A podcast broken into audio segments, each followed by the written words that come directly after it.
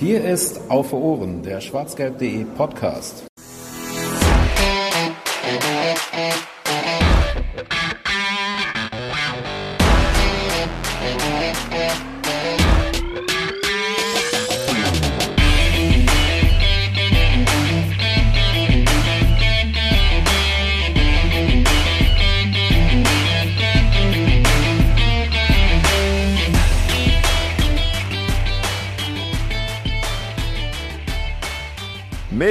Großen Schritten nähern wir uns dem Bundesliga-Start und damit herzlich willkommen zur 77. Ausgabe mittlerweile von Auf den Punkt, dem kleinen Bruder des schwarzgelb.de Podcasts auf Ohren, in dem wir uns mit einem Thema beschäftigen und das versuchen immer ein bisschen kürzer und kompakter abzudecken. Das wollen wir heute auch tun. Wir haben das zuletzt äh, in Auf den Punkt 76 mit der Ausgabe rund um Felix Matcher getan, die ein bisschen zeitlich eskaliert ist und wo wir auch ein bisschen mehr über die außersportlichen Dinge geredet haben. Und mit wir meine ich das Podcast-Team, weil ich selber gar nicht mit dabei war.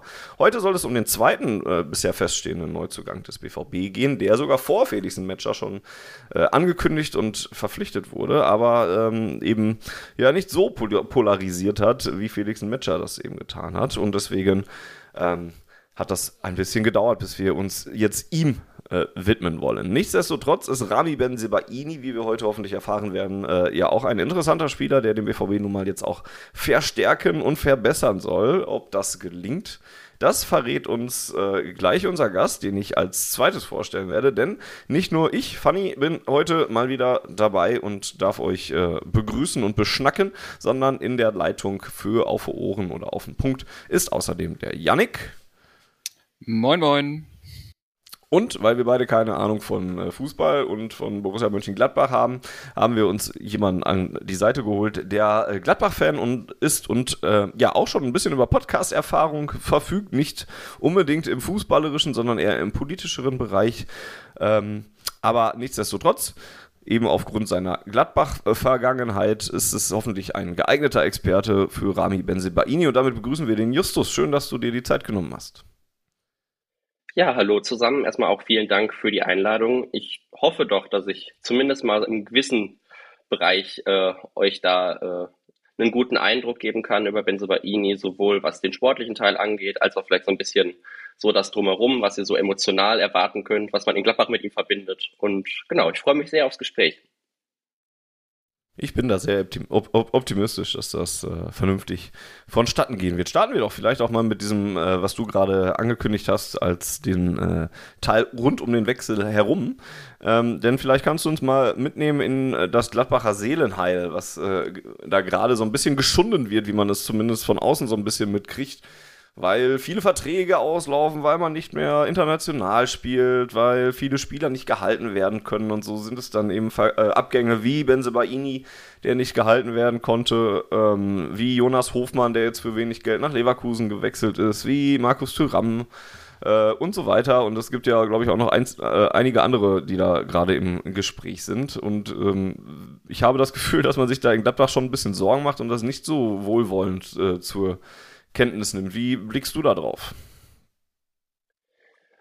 Ja, also dass das Sehen halt geschunden wird, das stimmt schon sicherlich. Ich würde aber tatsächlich sagen, dass es ähm, zumindest mal in der ja, in der äh, Häufung an, an insbesondere ablösefreien Wechseln, die es jetzt halt gibt. Ne? Man verliert ja, gut, das ist jetzt kein ablösefreier Wechsel dieser Art, aber man verliert ja insbesondere mit Lars Stindl auch noch den Kapitän, die emotionale Führungsfigur im Kader. Ähm, das ist natürlich schon ziemlich hart jetzt diesen Sommer, liegt aber vielleicht eher daran, dass man es eigentlich schon hätte früher machen müssen. Also Stindl jetzt vielleicht nicht, aber wenn man sich Thuram und Benzibaini anguckt und auch noch ein paar mehr, wären das Wechsel gewesen, die es halt die letzten ein, zwei Jahre schon gebraucht hätte. Nicht, weil man sie unbedingt weghaben muss, ähm, sondern einfach, weil diese Situation, dass man jetzt halt ohne Einnahmen dasteht diesen Sommer bei einigen Spielern, das ist das ganz besonders weh tut. Und ähm, der ja, verpasste Kaderumbruch in den vergangenen Jahren führt jetzt eben zu einem sehr radikalen Schnitt diesen Sommer, ähm, der ich finde aber tatsächlich, wenn ich mir den Kader jetzt anschaue, gerade auch wo das Transferfenster ja noch ein bisschen offen ist, ist das schon, sagen wir mal, besser oder weiter fortgeschritten, die Planung, als ich das so gedacht hätte, dass es kommt, ähm, weil man ja eben verhältnismäßig wenig Geld zur Verfügung hat, um viele Säulen zu ersetzen. Und da hat man jetzt aber einige junge Leute dazugeholt, ähm, also Chiaro Dia für die Innenverteidigung, Robin Hack, ähm, unser neuer Stürmer Chavanchara. Ähm, also das sieht schon wieder besser aus, als ich es erst gedacht hätte. Ähm, dass man in die Situation so überhaupt reingekommen ist, liegt aber, und das ist mir immer ganz wichtig, weil ich finde, das geht gerade so im, im Blick von außen manchmal so ein bisschen durcheinander, ähm, liegt wenig an der aktuellen Leitung. Also insbesondere äh, Roland Wirkus kann da relativ wenig für. Das sind halt alles Verträge, die äh, noch von Max Eberl so ausgehandelt worden sind und äh, auch Entscheidungen, ähm, die Leute nicht zu verkaufen, als es sehr gut lief, als wir Champions League gespielt haben und äh, die Angebote da waren, die noch von Max Eberl getroffen wurden. Also ja, die erste Trainerentscheidung von Roland Wirkus mit Daniel Farke lief jetzt, sagen wir mal, dann doch hinten raus weniger glücklich, als man sich das so zwischendurch erhofft hat.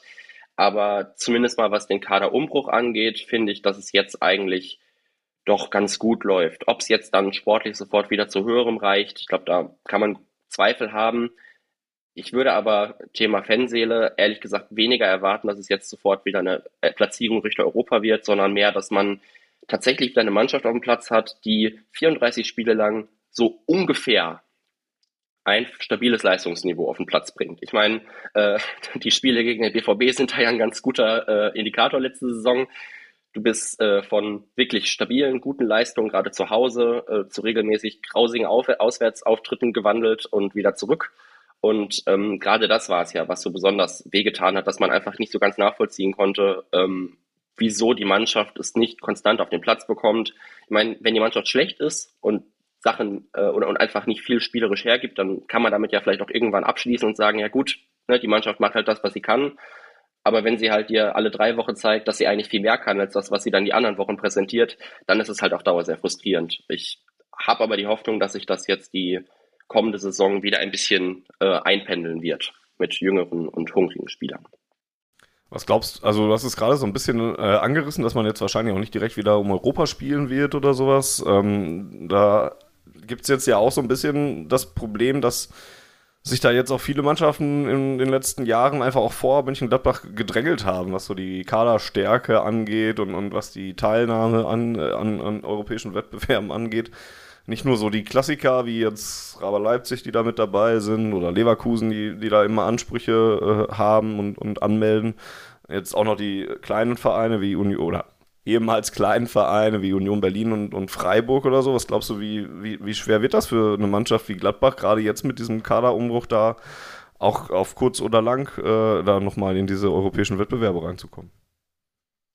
Äh, kurzfristig sehr schwer. Ähm, also du verlierst halt, ist ja auch logisch, wenn du jetzt einen Kader zusammenstellst mit vielen Abgängen, dass du halt junge Spieler holst, die hoffentlich viel Entwicklungspotenzial mitbringen, aber die natürlich jetzt nicht sich im August auf den Platz stellen und sofort wieder an irgendwelche Zeiten von vor drei, vier, fünf Jahren qualitativ anknüpfen können bei Borussia. Ähm, dass man, also Freiburg und Union sind jetzt natürlich die markantesten Beispiele. Also da sind wir gerade, also ein paar Jahre in der Entwicklung her, hinterher, würde ich sagen. Ich hoffe ehrlich gesagt auf eine stabile Saison, die möglichst nichts mehr im Abstiegskampf zu tun hat. Ähm, Mittelfeld irgendwo, und dann halt unter der Bedingung, und ich glaube, das wäre auch der Punkt gewesen, wo man letzte Saison über den zehnten Platz gut hätte hinwegsehen können, wenn man jetzt sagt, das ist eigentlich nicht das, wo man langfristig hin will. Wenn halt äh, ein Luca Netz dauerhaft spielt, wenn äh, ein Gumo weiterentwickelt wird, wenn äh, jetzt mit Chavanchara wieder ein junger Stürmer vorne drin steht, wo man halt das Gefühl hat, okay, das ist jetzt ein gewisses Leistungsniveau im Mittelfeld, aber wenn man die Mannschaft jetzt ein, zwei Jahre aufbaut, dann kann das wieder in die Richtung gehen. Und dann verkauft man die Leute halt vielleicht wieder für das drei- bis vierfache dessen, für was man sie geholt hat und hat dann jetzt halt nicht wieder Abgänge zu verzeichnen, wo man denkt, ja schade. Ne? Also mein Thuram ist das krasseste Beispiel. Der war vor zwei Jahren fast bei Inter für 37 Millionen und dann hat er sich gegen ähm, Leverkusen äh, irgendwas am Bein kaputt gemacht und drei, vier Monate ausgefallen und jetzt hast du halt kein Geld gesehen. So, das das wäre einfach eine Entwicklung, wo man wieder hin muss, glaube ich. Und dann kann ich mir auch vorstellen, dass man mit dem Verein, mit dem Umfeld, mit Fans, die ja trotzdem da sind, also ich meine, die äh, Kulisse letztes Jahr war schon Rekord, also was, was die äh, Zuschauerzahlen anging, war Rekord. Ich denke mal, das wird jetzt auch nicht weniger werden. Da ist schon was möglich, aber also kurzfristige Erfolge kann man da, glaube ich, jetzt nicht erwarten. Ist aber auch okay, finde ich. Jetzt äh, gab es in der Vergangenheit immer wieder Wechsel von äh, Borussia Mönchengladbach zu Borussia Dortmund. Ähm, sowohl auf der Spielerseite als auch sogar unter äh, den Trainern dann ja äh, zuletzt mit Marco Rose, was immer so ein bisschen dazu geführt hat, dass auch da immer sehr kritisch auf äh, Borussia Dortmund geguckt wurde äh, aus Gladbacher äh, Sicht und, und dass es da immer sehr viel Unbehagen gab. Ähm, fällt Benze Baini da jetzt auch in die Kategorie, dass es jetzt auch wieder einen Ärger darüber gibt, dass es jetzt ausgerechnet der BVB ist? Oder ist es, weil es jetzt halt auch kein klassischer Wechsel ist, wo eine Ablösesumme ähm, ähm, fließt oder so, sondern weil es halt einfach zum Ende der Vertragslaufzeit war, ist das jetzt ein bisschen etwas anderes. Ich glaube, bei Benzo Baini kommt viel zusammen. Also du hast schon recht, dass es grundsätzlich, sagen wir, in den letzten Jahren jetzt nicht gerade Ju äh, Jubelsprünge gab, wenn äh, sich Spieler von uns oder auch Trainer von uns vorstellen konnten, zu euch zu gehen. Äh, das ist sicherlich richtig und ähm, also Marco Rose hat da sicherlich auch die, was die Spiele angeht, ohnehin schon äh, bestehende Unzufriedenheit nochmal, also äh, ich würde mal sagen, potenziert. Also das war damals wirklich alles sehr unglücklich und ist natürlich, auch wenn es jetzt im Nachhinein auch verschiedene andere Faktoren gab, immer noch so ein bisschen verknüpft mit diesem sportlichen Abstieg, den es in den letzten Jahren dann auch gab. So, ich meine, ne, mit Rose standen wir in der Champions League im Achtelfinale, dann war der Wechsel äh, öffentlich und dann ist halt so ein bisschen alles zusammengebrochen, wenn man es jetzt ein bisschen übertreiben will. Ähm, bei Benzobaini ist es sicherlich auch, dass es der BVB ist und ähm, dass das ja jetzt auch nicht im Prinzip sich dann ergeben hat hinten raus, sondern dass ja die Benzobaini-Gerüchte im Prinzip begonnen haben an dem Tag, an dem Marco Rose in Dortmund angefangen hat und seitdem kontinuierlich eigentlich so im Raum stehen. So, das, das hat ihm definitiv äh, im, im Standing in Gladbach äh, geschadet. Jetzt ist Benze Baini aber, glaube ich, emotional auch generell noch so ein Spieler, der neben Markus Thüram der aber halt letzte Saison sportlich in der Regel zumindest ziemlich gut performt hat und dann so ein bisschen darüber hinwegtrashen konnte.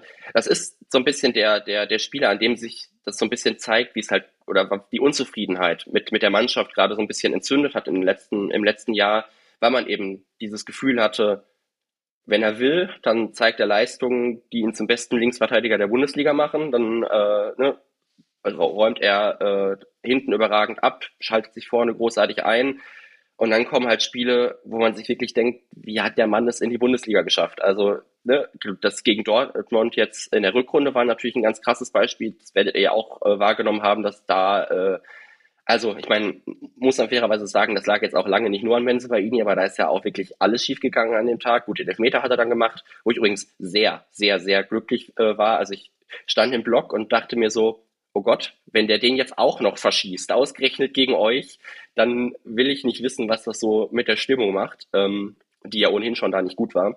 Also so überhaupt nicht gut. Ähm, aber ja, also einerseits diese Inkonstanz, die sich eben bei Benzibaini ganz besonders doll gezeigt hat, andererseits die Komponente Wechsel zum, äh, also zum BVB, das ja, hat, hat jetzt nicht geholfen, damit er so einen wahnsinnig versöhnlichen Abschied in Gladbach bekommen hat, den er sportlich über einen großen Teil der Zeit bei uns definitiv verdient gehabt hätte. Also ähm, mit Benze Baini sind gerade so in den ersten zwei, zweieinhalb Jahren unglaublich gute Momente verknüpft. Ähm, er hat äh, uns unter anderem den äh, Elfmeter in der 90. plus 2 plus 3 gegen den FC Bayern zur Tabellenführung äh, in der ersten Saison bei uns noch eingemacht. Ähm, war damals ein überragendes Spiel. Also er hat viele positive Momente in Gladbach gehabt und ne, mit seiner Art auch ähm, viele Herzen gewonnen und sie dann aber sicherlich in den letzten ein, anderthalb Jahren auch wieder zumindest mal zum Teil verloren. Also die Pfiffe, die letzten Heimspiele zur Aufstellung. Ich finde jetzt nicht, dass die übrigens hätten sein müssen, aber die waren schon in der, Bre in der Kurve sehr breit und deutlich. Ja, dann sind wir ja auch schon fast oder sind wir ja schon drin im, im äh, Spieler, äh, sozusagen äh, in der Spielerbesprechung. Und ähm, damit wir vielleicht alle Hörerinnen und Hörer eben auf einen Stand holen, würde ich eben einmal die Daten raushauen, ähm, einfach mal so die Fakten äh, zu Rami Benzebaini. Ähm, denn der Wechsel ist ja jetzt schon ja über einen Monat her. Und äh, fangen wir einfach mal mit den harten Fakten an. Ähm, äh, Benzebaini ist 28 Jahre alt, kommt, äh, spielt also kommt aus Algerien beziehungsweise spielt für Algerien in der Nationalmannschaft, ist ähm, laut diese Informationen sind jetzt alle auf einer aus einer bekannten Transferseite entnommen, äh, ist 1,87 Meter groß, linker Verteidiger, hat 54 Länderspiele und dabei sechs Tore gemacht. Er ist damals, ich, das kann Justus wahrscheinlich jetzt nochmal genau datieren, äh, damals für 8 Millionen von Stadrennen ähm, zu Borussia Mönchengladbach gewechselt und wechselt jetzt äh, zur Saison 23, 24 äh, ablösefrei zum BVB, hat ähm, ich glaube, einen Dreijahresvertrag unterschrieben, wenn ich mich jetzt nicht ganz täusche. Oder vier sind es. Oder vier sogar. Markt.de, das darf man übrigens ruhig sagen, diese, ja, diese Seite. Ja, ist ja. Bis 2027 hat er Vertrag und 2019 okay. ist er äh, nach Gladbach gekommen. Gut. Äh, hat damals ist er ablösefrei zum BVB gewechselt, äh, hatte zu dem Zeitpunkt einen Marktwert für von 20 Millionen laut transfermarkt.de. Ähm, das ist natürlich auch für, für das war ja auch das, was äh, Justus gerade angesprochen hatte, so ein bisschen, ähm, das tut natürlich dem Verein mit Sicherheit weh, äh, wenn man einen Spieler ja für, für 8 Millionen holt und äh, einem dann letztlich irgendwie 20 Millionen durch die Lappen gehen, äh, potenziell 20 Millionen. Äh, und genau, der Vertrag wurde vom BVB verkündet am 5.6., also über einen Monat her. Und ähm, Kehl hat damals gesagt, äh, er ist ein Spieler im besten Alter mit nationaler und internationaler Erfahrung ähm, die sportliche Entwicklung sei bei ihm noch nicht abgeschlossen. Da können wir gleich auch mal ein bisschen drüber diskutieren, ob das so ist. Und äh, er bringt wohl eine gute Balance zwischen Defensiv- und Offensivspiel mit. Können wir auch gleich gerne mal drüber sprechen. Benzibaini hat seinen Wechsel ähm, zum BVB ja ähm, vor allem auch mit der Strahlkraft von Borussia Dortmund begründet ähm, und äh, sagt auch ziemlich offen, dass er um Titel mitspielen will. Ja. Ähm, allerdings muss ich, habe ich dann mich einfach mal Interesse, äh, interesseshalber mal ähm, ein bisschen auf seinem Social Media rumge rumgetrieben und habe mal geschaut, was er so zum Abschied ähm, äh, gemacht hat. Äh, manche Spieler sind da ja sehr ähm, ausführlich in den Worten ähm, und er scheint er hat, glaube ich, ein Video gepostet, äh, einen Zusammenschnitt von seinen, äh, von seinen Momenten, äh, hat aber wenig große Worte hinterlassen. Ähm, und was er noch gesagt hat, äh, auf die Frage, ob er lieber Tore schießen oder Tore verhindern möchte, er möchte lieber Tore verhindern. Das würde ich auch gerne gleich nochmal diskutieren. Das sind so die, die harten Fakten. Dann habe ich noch äh, festgestellt, dass er äh, insgesamt äh, dreimal gegen den BVB getroffen hat, äh, in der Zeit, in der er jetzt bei Borussia Mönchengladbach war.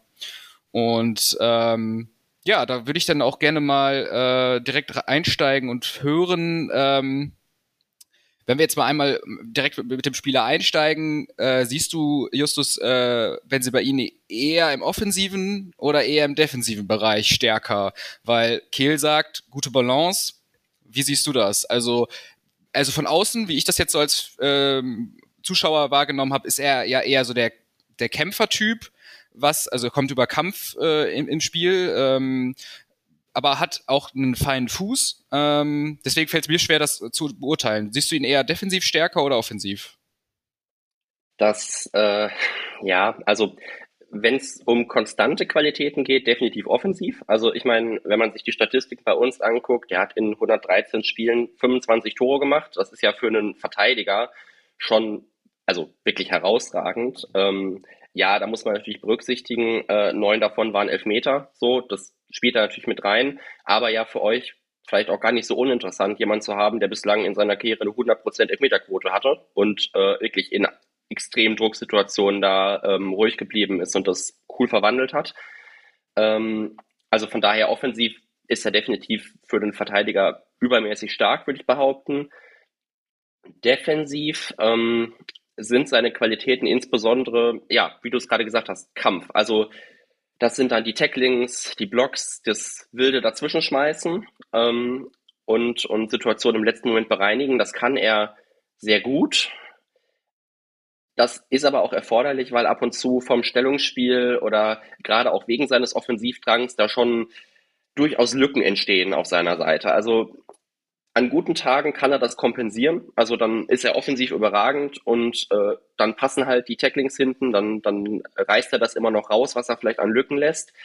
Es gibt aber halt auch viele Spiele, ähm, wo man das Gefühl hat, ein bisschen mehr äh, Stabilität auf der Position und ein bisschen mehr hinten bleiben und absichern, wäre dann doch auch ganz gut. Also ähm, ich würde jetzt behaupten, wenn ich ihn jetzt beispielsweise vergleiche mit Guerrero äh, bei euch vorher, er ist er definitiv defensiv stärker, aber er ist jetzt auch nicht ein Anker, den man da, äh, wo man sagen kann, stellst du den dahin, passiert über die Seite nicht viel. Also das ist schon, ähm, muss man schon wissen, wenn, sie bei Ihnen links spielt, dann äh, kriegt man jemanden, der die Seite beackert, aber halt auch Lücken lässt dahinter. würde ich sagen. Du hast jetzt, als du äh, über die Offensivqualitäten gesprochen hast, von ihm hast du vor allen Dingen die, die eigenen Abschlüsse und, und Tore angesprochen. Ähm, beim BVB sucht man ja aber ja auch immer diejenigen, die dann die Tore halt auch auflegen und dann halt gerade als äh, Außenverteidiger dann halt auch irgendwelche Flanken reinbringen oder Bälle reinbringen. Da finde ich jetzt in den Leistungsdaten von ihm tatsächlich eher eher nüchternde Zahlen, weil äh, in der Bundesliga jetzt zum Beispiel in den 95 Spielen, die er gemacht hat, da gerade mal auf sieben Vorlagen kommt, ne, im Gegensatz zu den 19 Toren, die er hat und auch insgesamt in seiner Karriere, wenn da alles zusammengerechnet wird, sind wir bei 267 Spielen und 10 Vorlagen. Ähm, ist das also etwas, wo er gar nicht so sehr auffällt und, und, da vielleicht dann auch noch nicht so die großen Qualitäten hat. Gerade wenn du jetzt natürlich als BVB, ja, du hast es gerade angesprochen, Rafael Guerrero dadurch ersetzen willst, der in der letzten Saison ja, ja auf beiden, ne, der Tore und Vorlagen gemacht, aber halt auf, äh, auf, auf beiden Seiten halt einfach äh, sehr gut ges gescored. Ne? Und, und, das, da wirkt Benze bei ihnen jetzt nicht so ähm, ähnlich zumindest, was das angeht.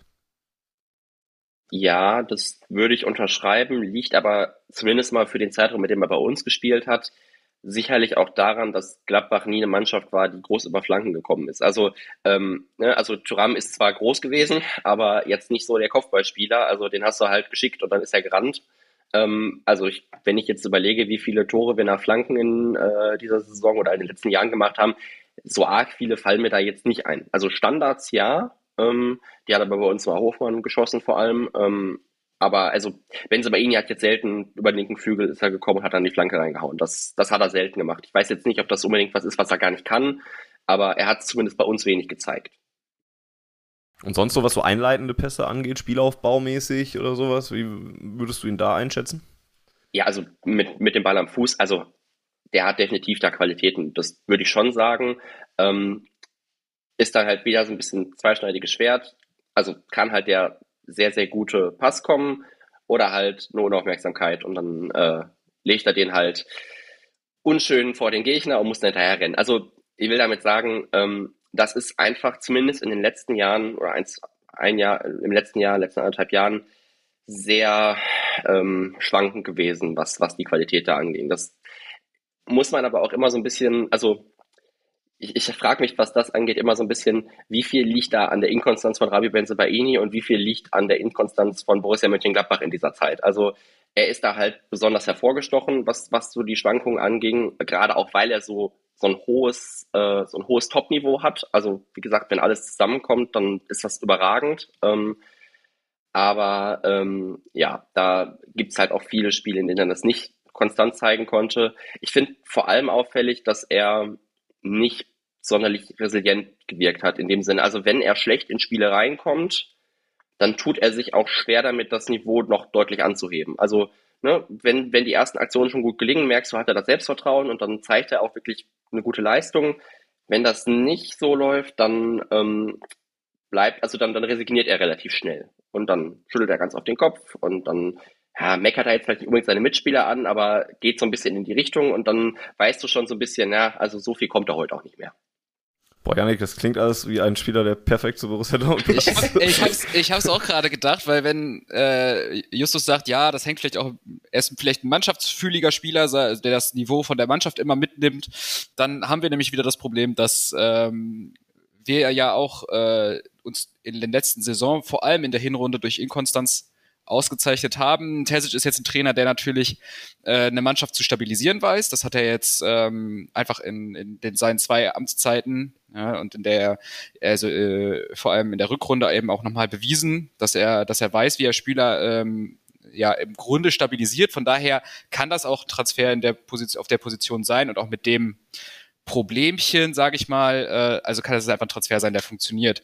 Aber äh, aber logisch Ne, das ist, das ist genau eigentlich das Problem, was wir ja auch in den letzten Jahren immer hatten, dass ähm, eben diese Spieler, ähm, ähm, dass wir diese Spieler, also dass wir Spieler brauchen, die in solchen Situationen eben nicht äh, in dieses Muster fallen und ähm, Kopfschütteln, resignieren und äh, ähm, ja lamentieren, wie auch immer. Und ähm, das, das ist auch, glaube ich, so ein bisschen die Sorge, die jetzt aktuell mitschwingt. Da hoffen wir dann natürlich, dass äh, Edi Terzic das da so ein bisschen rauskriegt ähm, und dass das dann eben äh, sich ein bisschen legt. Da sind wir ja dann auch schon bei der Frage, ähm, Sebastian Kehl hat gesagt, es ist eine sportliche Entwicklung, ist noch nicht abgeschlossen. Äh, wie hast du jetzt äh, vielleicht die Entwicklung, äh, Justus, äh, in den letzten Jahren von Benzebaini gesehen? Hat er da große Schritte gemacht? Ähm, 2018 ist er gekommen, äh, ist er in, den, in der Zeit ähm, sage ich mal, ist er ein neuer Spieler geworden? Ähm, war das eine konstante Entwicklung? Ähm, wie würdest du das einschätzen? Und mit dem Ausblick, würdest du sagen, da geht noch was? Oder sagst du, kannst du ruhig ehrlich sein, der ist jetzt fertig, der Spieler so, da geht nicht mehr viel nach oben? Ähm, also er hat sich entwickelt von Beginn seiner Zeit bis zur ersten Champions League-Saison. Also die, die zwei Jahre unter Rose hat er sich definitiv weiterentwickelt, ist, äh, ist besser geworden. Ähm, mit der äh, mit der Unruhe im Verein ist dann auch seine Entwicklung deutlich abgeflacht und vielleicht sogar einen Schritt zurückgegangen.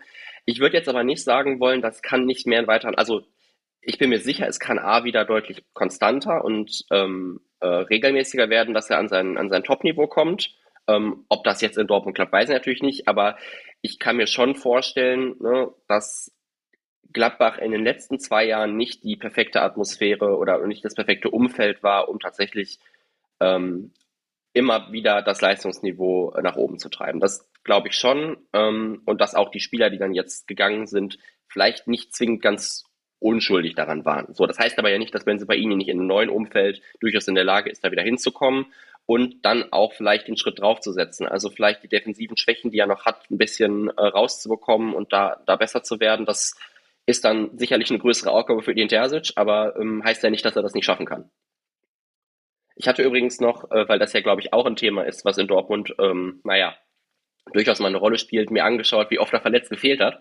Äh, und ähm, tatsächlich war da eigentlich keine so richtig längere Verletzung dabei in den vier Jahren. Kann ja noch werden, ne? Kann ja noch werden. Ja, also er ist mal Ende 2020 ähm, zwei Monate mit Corona ausgefallen, beziehungsweise mit den Folgen von Corona. Ähm, da hat ihn echt ziemlich, ziemlich umgehauen kann natürlich auch ein Punkt sein, ne? also mit danach wieder konstant Leistung bringen, dass das vielleicht damit reinspielt, auch wenn er das so, glaube ich, nie öffentlich geäußert hat.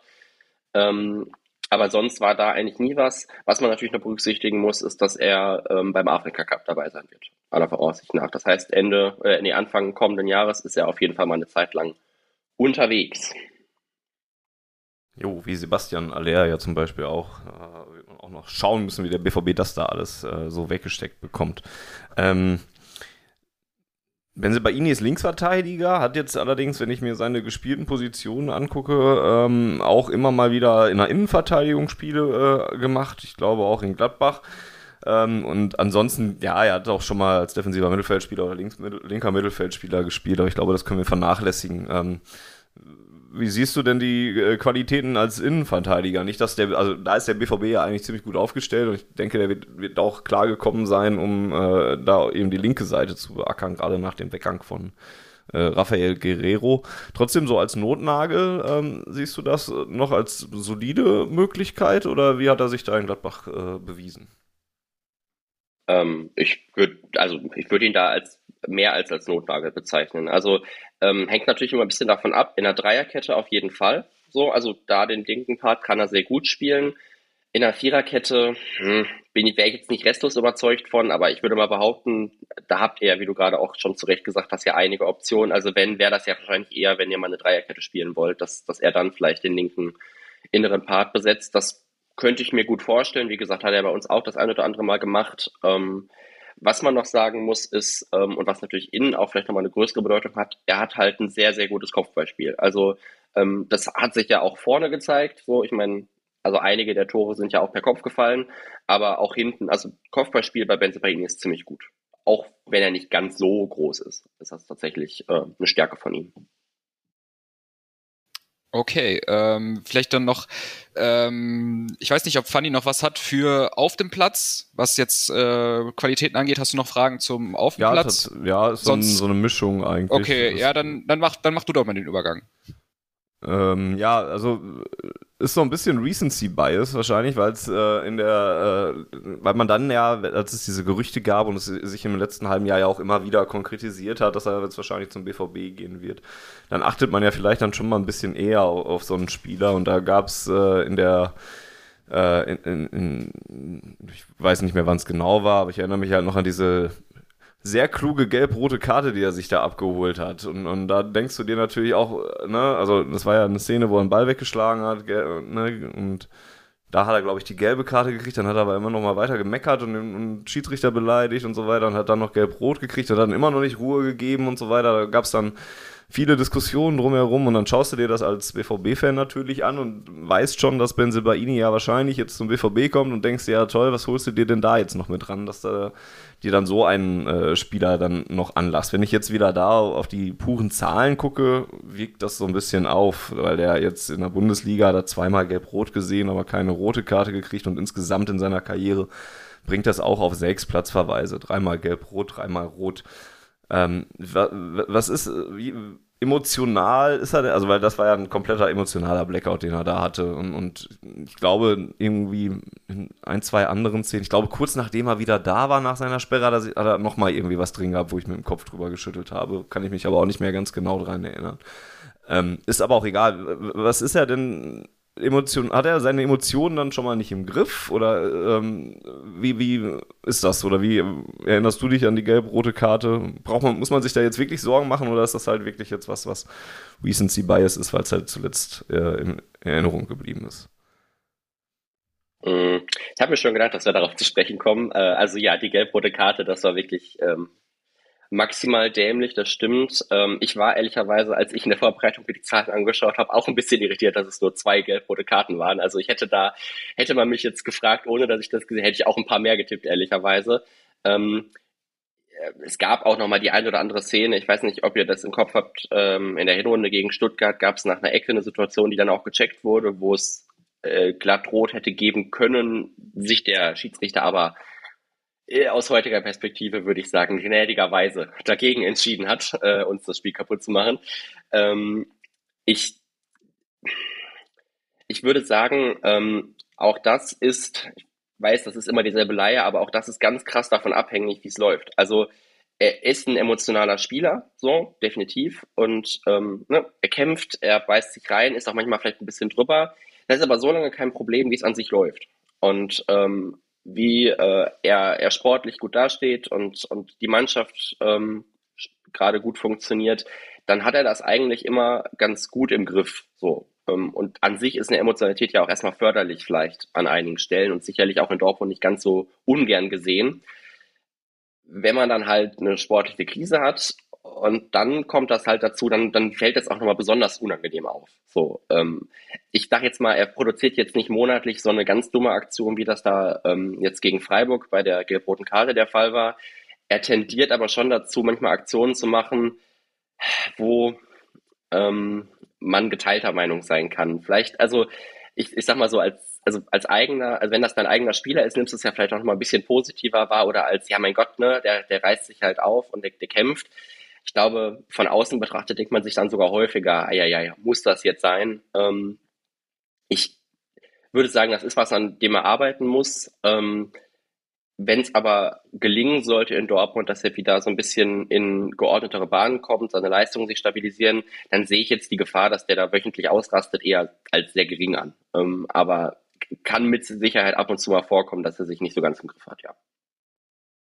Er wurde im äh, Zuge der, ähm, des Wechsels, nicht vom BVB selber, aber aus Fanperspektive habe ich immer den Eindruck, äh, ein Stück weit mit Emre Can verglichen. Ähm, ich weiß nicht, wie gut du dich jetzt mit Emre Can auskennst, aber wenn du jetzt so mal schaust, kann man die so vom Typ äh, ähm, vergleichen oder ist das, ist das, äh, ist das zu, zu leicht gedacht, also zu einfach?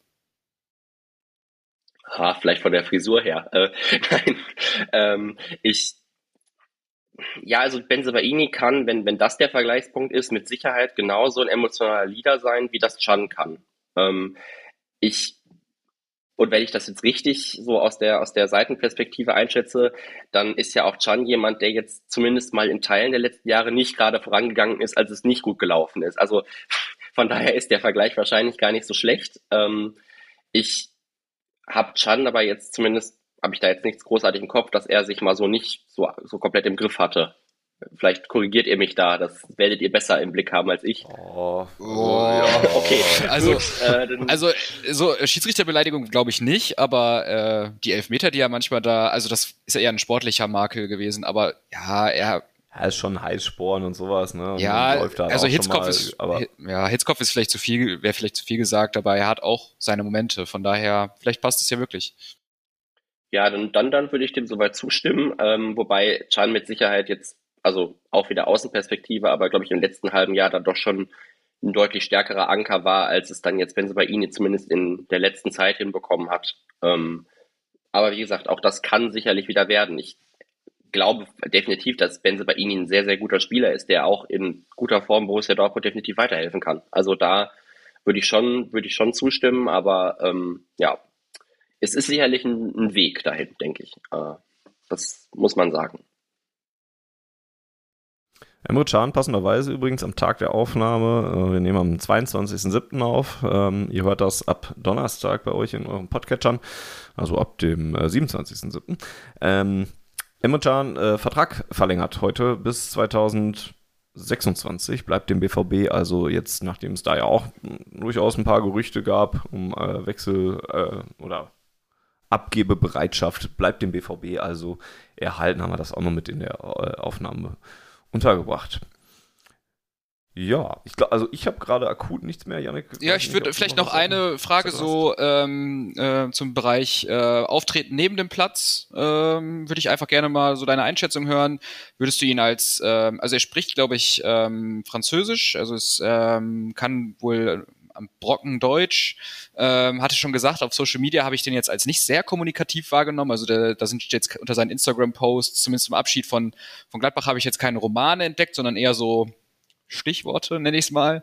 Ähm, wie, wie würdest du ihn, wie würdest du ihn als fannahen Spieler bezeichnen oder normal äh, distanziert? Ähm, also es ist ja, diese Spieler sind ja heutzutage, die kommen einem ja, die kommen ja nicht, kommen ja nicht in die Kneipe und äh, setzen sich mit einem an den Tisch. Das will ich nicht sagen. Aber würdest du ihn sagen, äh, schon sagen, dass er da ähm, äh, in irgendeine Richtung besonders auffällt oder ähm, ist das äh, ist das ein ganz normaler Bundesligaspieler in der Hinsicht? Ähm, was können wir da erwarten? Also Fender würde ich ihn nicht beschreiben. Ähm, ich würde jetzt auch nicht behaupten, dass er sonderlich negativ aufgefallen ist.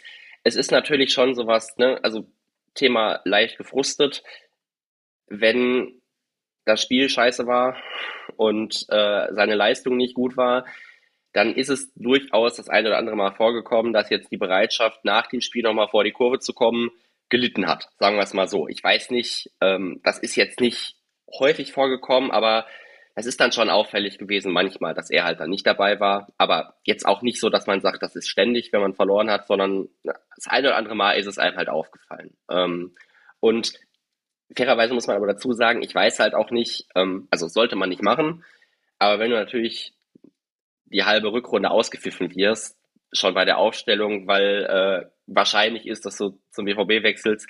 Ich kann zumindest verstehen, dass er, also fairerweise muss man sagen, dass mit dem nicht zur Kurve kommen war, glaube ich, auch schon mal davor, aber ähm, dass jetzt seine Abschiedsworte aus Mönchengladbach nicht sonderlich äh, emotional ausgefallen sind, das ist sicherlich schon irgendwie nachvollziehbar. Also ähm, ich finde jetzt auch nicht, dass er so viel dafür getan hat im letzten halben Jahr, um sich nochmal so richtig ähm, irgendwie versöhnlich zu verabschieden.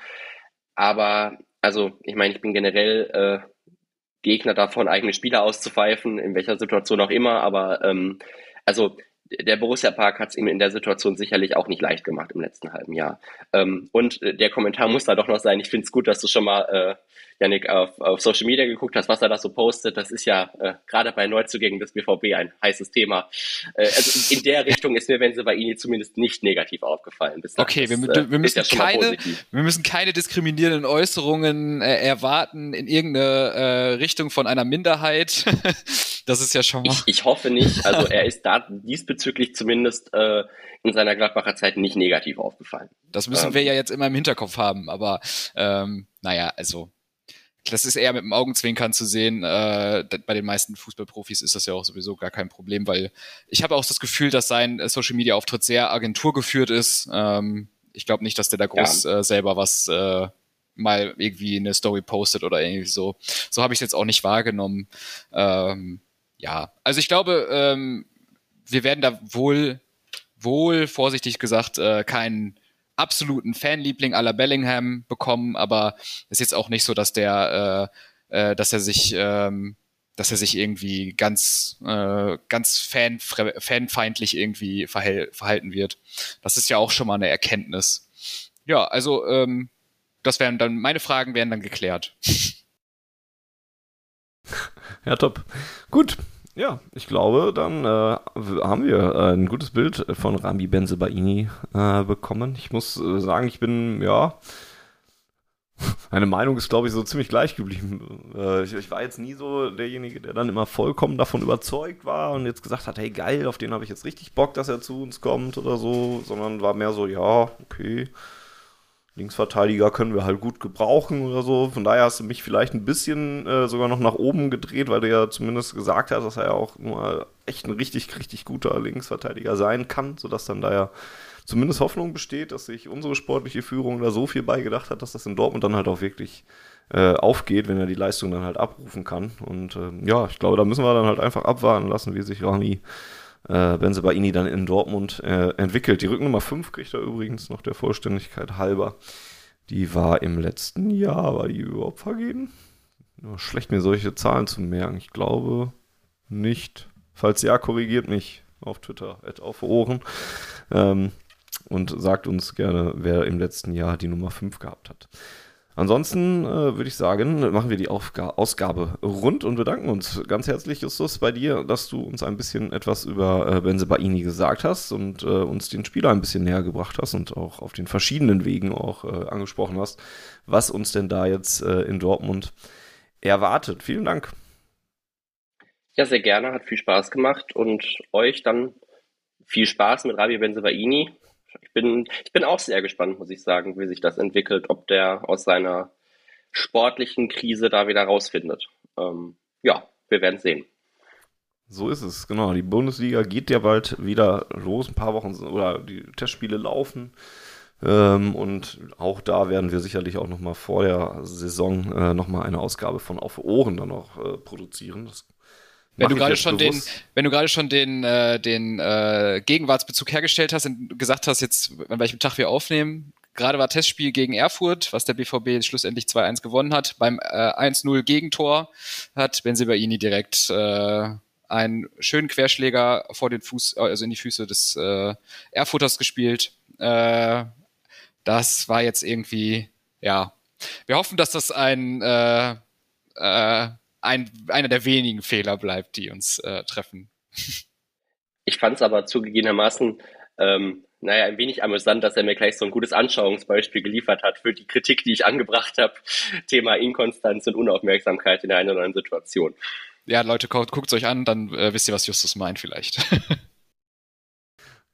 Ja, wir sind gespannt, genau. Ähm, ich wollte gerade sagen, dass ich das, die Ankündigung dieser Auf Ohren-Ausgabe durchaus bewusst gemacht habe, uns selber unter Druck zu setzen, damit wir uns demnächst nochmal zusammensetzen hier. Deswegen sei das hiermit schon mal äh, vollmundig angesprochen. Vielleicht bin ich ja selber nicht dabei, aber dann habe ich die anderen unter Druck gesetzt. Äh, dir, Yannick, jedenfalls auch vielen Dank dafür, dass du mir hier zur Seite gestanden hast und Justus weiter mit Fragen gelöchert hast. Ja, sehr gerne, wie immer. Und äh, dann habe ich ja eben schon gerade angesprochen, Feedback an Auf Ohren bei Twitter, at Auf Ohren. Ähm, bei E-Mails äh, weiterhin podcast.schwarzgelb.de verwenden. Und ähm, ja, dann schauen wir weiter auf die nächsten Testspiele in der nächsten Zeit. Die BVB geht ja auch noch in die USA und veranstaltet dort ja noch ein paar Testspiele. Da kann man sich also gerne äh, auf dem Laufenden halten, wenn man dann auch Rami Benzibaini für den BVB in Aktion sehen will. Vielen Dank für die Aufmerksamkeit und fürs Zuhören. Bis zum nächsten Mal und mit, viel, mit vielen Grüßen an Jens, der BVB.